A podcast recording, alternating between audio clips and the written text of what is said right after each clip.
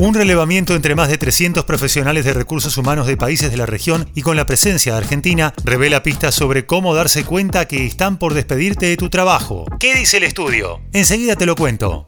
Soy Fernando Bolán y esto es Economía al Día, el podcast de El Cronista, el medio líder en economía, finanzas y negocios de la Argentina. Seguinos en nuestro canal de Spotify y escuchanos todas las mañanas.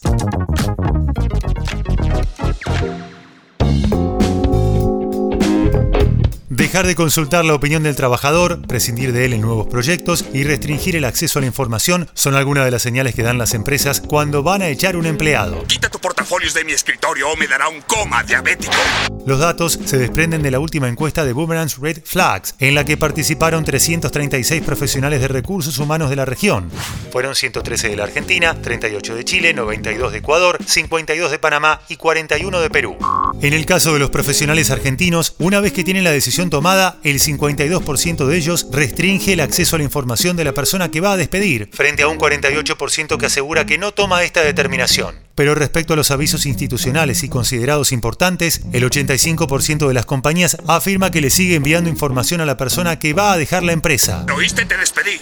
¿Y qué pasa con los eventos o los nuevos proyectos que surgen dentro del último periodo laboral del colaborador que se va a despedir? El 65% de las organizaciones deja de invitarlos a conferencias, congresos y viajes laborales. Además, 8 de cada 10 especialistas de recursos humanos deja de sumar al empleado los nuevos proyectos que aparecen en la compañía. Sin embargo, si se trata de reuniones en las que el trabajador solía participar habitualmente, el 65% de los encuestados del país sigue sumando al empleado. Pero son solo los argentinos y los chilenos que toman esta postura, mientras que los ecuatorianos y los peruanos hacen lo contrario, y los panameños responden a ambas opciones por igual. Un poquito de esto, un poquito de aquello.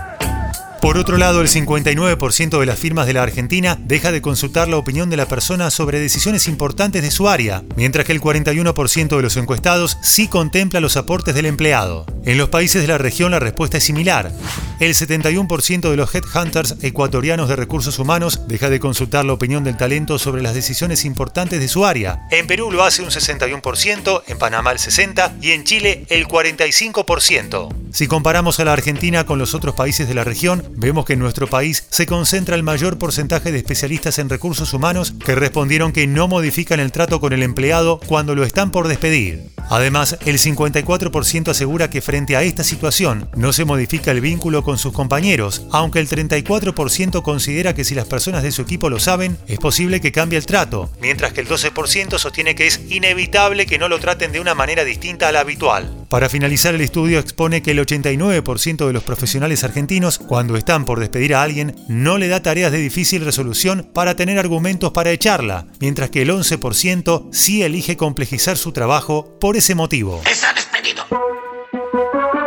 Esto fue Economía al Día, el podcast de El Cronista.